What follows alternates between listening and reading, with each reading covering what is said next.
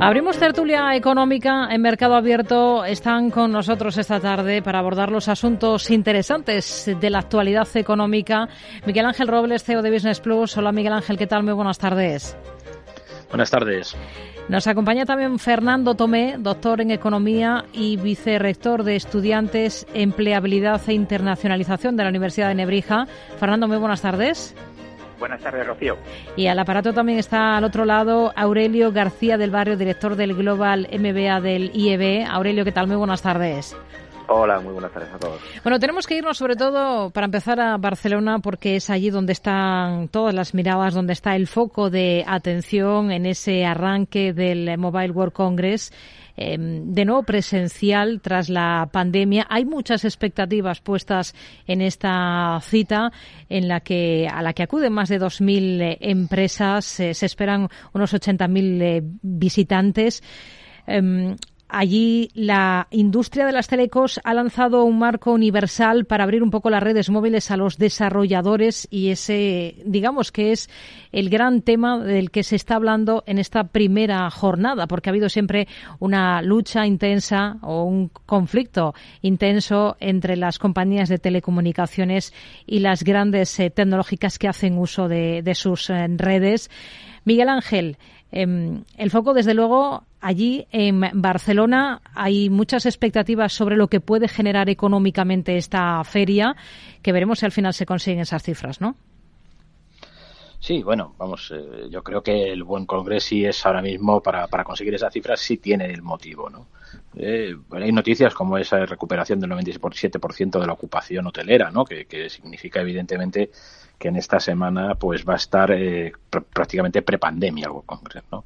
Sobre el tema de las novedades de verdad que se presenten o no, esta que comentas es importante, ¿no? Por todo el tema de lo que puede surgir a partir de que esos, eh, pues bueno, esa, ese modelo más open, ¿no? Abierto para desarrolladores donde puedan construir APIs y además todos eh, bajo las mismas, se puede decir, premisas para cada uno de los distintos operadores, pues puede ser un hecho significativo.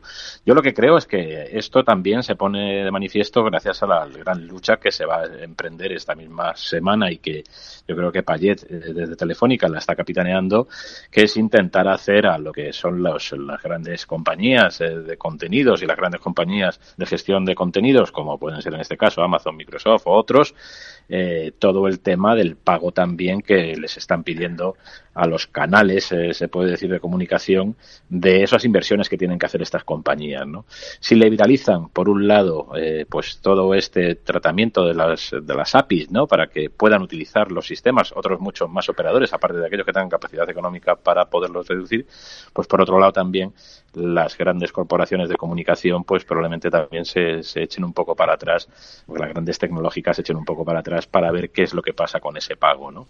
De eso que, de esas inversiones, que es lo que les van a pedir, ¿no? Todo esto es un movimiento, yo creo, generalizado de saber quién va a ser el que va a cumplir con esas inversiones en el 6G, que está ya próximo, ver otra vez cómo se vuelven a actualizar todas las redes, y ahí es donde va a estar, yo creo, el principio de esta, de este inicio, ¿no? Del World Congress en este año. Hmm.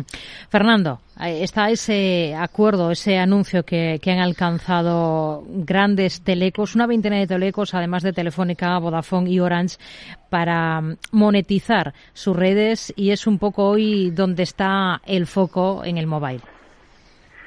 Pues sí, eh, adicionalmente a lo que comentaba Miguel Ángel, hombre, yo creo que el, comparar cifras post pandemia a las prepandemia, teniendo en cuenta que, hay muchas visitas que ya no son presenciales, sino que ya asistimos virtualmente a, muchas cosas y más en un Mobile Congress, pues no parece muy justo y quizá estemos por encima y hayamos superado a las cifras prepandemia sin saberlo porque no contabilizamos bien.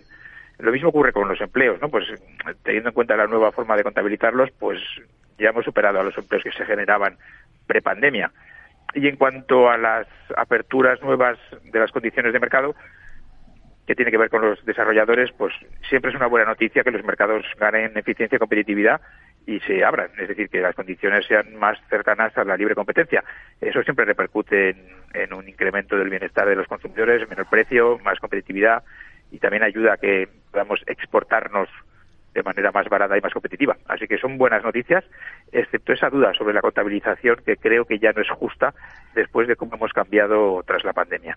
Aurelio. Sí, bueno, está, está claro que el, mundo avanza y la tecnología es eh, la gran bandera de, ese avance, ¿no? Ya en el año 1987 eh, los representantes de, de, los 13 países del GSMA eh, bueno, establecieron eh, el, acuerdo para armonizar los servicios de, voz móvil y, el roaming. Y esto va por la misma línea, ¿no? lo que pretenden eh, hacer ahora.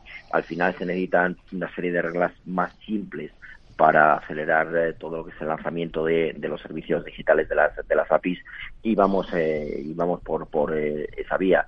Mm, todo lo que sea bueno, innovar es, eh, me parece me parece interesante y al final hará que obviamente cambie con todo el concepto de, eh, la web 3 eh, que cambie el, mundo tecnológico mm, probablemente en el corto plazo. Tendremos que estar muy atentos de todo lo que va ocurriendo en estos próximos días. También ah, hay una parte que tiene que ver con la ecología, porque es el momento, apuntan muchos, de descarbonizar la tecnología. Así que veremos qué, qué va dando así, qué anuncios este, este evento, el Mobile World Congress en Barcelona. Si si miramos otros asuntos interesantes, eh, nos vamos acercando al 8 de marzo y mm, están publicándose ya varios eh, estudios que tienen que ver con esa brecha de género. Hoy mismo hemos conocido uno que apunta a que mm, acabar con la brecha de género generaría 2,5 millones de puestos de trabajo. La desigualdad entre hombres y mujeres cuesta en nuestro país unos 212.000 millones de euros, lo que equivale al 17,6% del PIB 2021. Son algunas de las conclusiones de la tercera edición del índice Closing Gap que se ha presentado justo esta jornada. No sé qué, mm, qué reflexiones le provocan estos datos, Miguel Ángel. Bueno, mm, más allá de que me parecen ciertamente exagerados, ¿no? Sobre todo por lo de la creación de 2,5 millones de puestos de trabajo y sobre todo por ese, vamos, equivale al 17% del PIB. Bueno, ojalá fuera así, ¿no? Y eh, yo creo que se moverían muchas más almas para acabar con la brecha de género si estos datos eh, evidentemente fueran completamente realistas, ¿no? No sé los cálculos cómo se hacen ni tengo una conciencia clara de que esto sea así. Lo que está claro es que invertir en la parte de igualdad es eh, evidentemente también una capacidad de invertir, pues obviamente en generación de puestos de trabajo y como no también el incremento del PIB por aquello que supone pues la incorporación, eh, en este caso a la mujer, de puestos de más alto rango, directivos o incluso de lo que es ya el incorporarles de una manera más igualitaria a lo que son los salarios con el hombre.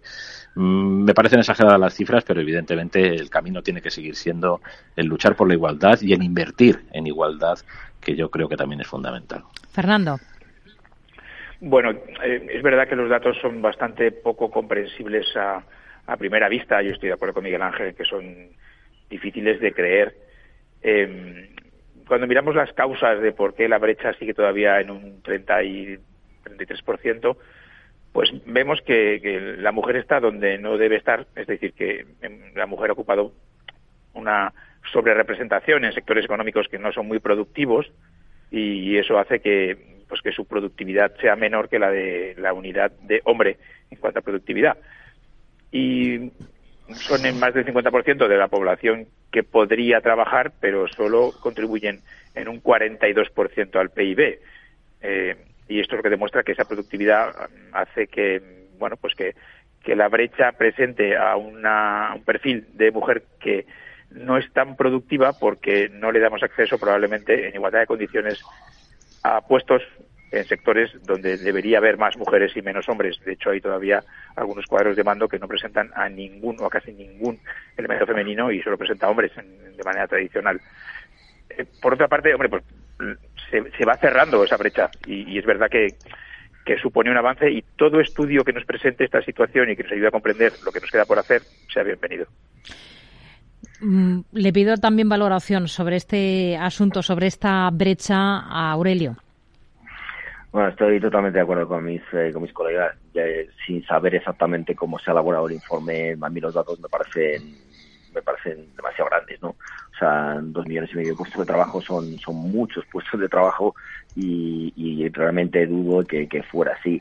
Eh, y Fernando ha dado con la, con la tecla de, de por qué se, una, una de las razones de por qué existe esa, esa brecha todavía o por qué cuesta cerrarla y es por el tema de la, de la productividad, porque las mujeres históricamente han estado en, en puestos mm, de, menor eh, de menor productividad y por lo tanto eso frena frena eh, el, cierre de, del gap. Eh, que hay que cerrarlo y que se están haciendo avances, sin lugar a dudas, eso no creo que nadie lo, lo, lo pueda discutir hoy en día. Pero dicho esto, creo que hay que hacerlo con cabeza. O sea, hay, hay aspectos como, por ejemplo, la, las paridades en, eh, en consejos de administración y cosas de este tipo que me parecen absolutamente ridículas, ¿no? O sea, si sobre 10 miembros de un consejo de administración los mejores son 10 mujeres, pues que haya 10 mujeres y si los mejores son 10 hombres, pues que haya 10 hombres. O sea, eh, creo que el género no debe no debe limitar tampoco el que estén los mejores donde tengan que estar, ¿no? Entonces, independientemente independientemente de eso, o sea que eh, mm, quiero decir, mm, poniendo, poniendo de antemano que hay que cerrar eh, la, la, brecha pero que tampoco podemos eh, meternos en, eh, en, territorios donde hagamos que no estén los mejores en los, en los puestos que deben estar. Vamos a hablar, si les parece, de vivienda. Hoy ha habido un cruce de declaraciones intenso entre la vicepresidenta económica y la alcaldesa de Barcelona, Ada Colau. Lo que dice Nadia Calviño, o al menos se aleja de la propuesta para fijar un límite del 3% a la subida de los alquileres en el marco de la ley de vivienda en las eh, llamadas zonas eh, tensionadas. Eh, por tanto, desde el gobierno Calviño aleja esa propuesta para fijar ese límite del 3% en esa subida de los alquileres. Miguel Ángel. Bueno, yo es que con esa limitación, sobre todo en las zonas tensionadas, tengo dudas de que eso pueda ser un hecho que constitucionalmente sea factible, ¿vale? Lo primero, mm, no desconozco en profundidad lo que es la ley en sí, pero a mí me parece que pueda doler de cierta, de ciertos, eh, pues sobre todo de cierta, de cierta legalidad, ¿no? De cierta solidez legal el poner esa ley con ese, con esa subida y limitar a personas particulares como se está pretendiendo, ¿vale? Tal vez a lo mejor a otro tipo de empresas se podría hacer, pero a particulares en esas zonas tensionadas. En segundo lugar, Belarra y Calviño llevan ya discutiendo de esto durante las últimas semanas. Esto no es de ahora, ¿no? Hmm. Y ahora lo único que pasa es que se ha sumado a la Colau, pues porque tendrá ganas ahora de sumarse, dado, dado su presencia en el Ayuntamiento de, de Barcelona y que ellos han sido los que más tensión han tenido a lo mejor en algunas zonas, en algunos distritos de Barcelona, ¿no? Bueno, lo cierto es que a mí me parece que sigue siendo pues eh, algo que ya más allá de lo que es legal no es razonable, ¿no? Que se le pueda prohibir a alguien hacer con un bien, eh, como es la casa o su propiedad, algo que es subir unos precios con una inflación como estamos teniendo tan alta. A ver cómo eh, se regula eso en un estado de inflación como el que tenemos. Hace dos años a lo mejor esta medida podía haberse razonable, ahora me parece que no lo es. Calviño ha acusado a, Colau de cargar contra el gobierno en política de vivienda en un intento de lanzar balones fuera a la hora de buscar otros responsables para su gestión en este ámbito en materia de vivienda y esto le ha respondido precisamente hoy en el mobile a Colau. La verdad es que quiero mostrar mi sorpresa y, un poco mi malestar porque con sus palabras, al reducir la cuestión del alquiler a una frase en una ley, demuestra eh, un gran desconocimiento de la problemática o un poco de insensibilidad y de mala fe porque pensemos que está en juego el destino de decenas de miles de familias, no solo en Barcelona, donde el 40% de la población vive en régimen de alquiler, sino en todas las grandes ciudades, donde los últimos años los precios del alquiler se han disparado por las nubes. Fernando. Yo creo que estamos asistiendo a un bastante mal manejo de las expectativas y de un mercado estrangulado el mercado del alquiler es un mercado que, por un lado, está viendo reducido el número de viviendas ofertadas en un 17% en el último año. O sea, hay un 17% menos de casas disponibles hmm. que el año pasado. ¿Por qué? Pues, hombre, porque si se endurecen las condiciones para rentabilizar una casa alquilada, pues muchos deciden retirar su casa alquilada. Y por otro lado, si se encarecen las hipotecas porque suben los tipos de interés, pues algunos clientes de propiedad pasan a ser clientes de alquiler. Entonces hay más demanda de casas alquiladas y menos casas disponibles. Y la solución que nos ofrecen es topar el mercado con un 3% sin diferenciar fondos de inversión de pequeños propietarios. Y creen que con eso van a arreglar algo. Lo que han hecho ha sido anunciar algo que enfría aún más las ganas de tener tu casa en alquiler y que la retires del mercado. O sea, empeorar la situación, solo con la expectativa. Hmm. están, están actuando de manera bastante poco responsable en un mercado que es importantísimo porque representa uno de los derechos más importantes de las personas, que es tener una vivienda digna. Muy mal ejemplo. Una, una pincelada breve, Aurelio, que nos queda poco tiempo. Sí, no, bueno, básicamente eh, al final es que la subida de tipos de interés, eh, si ya veníamos de un mercado tensionado, la subida de tipos de interés eh, hace que haya gente que no pueda ir a, por una hipoteca y por lo tanto comprar vivienda y eso tensiona más, tensiona más el, mercado de alquiler.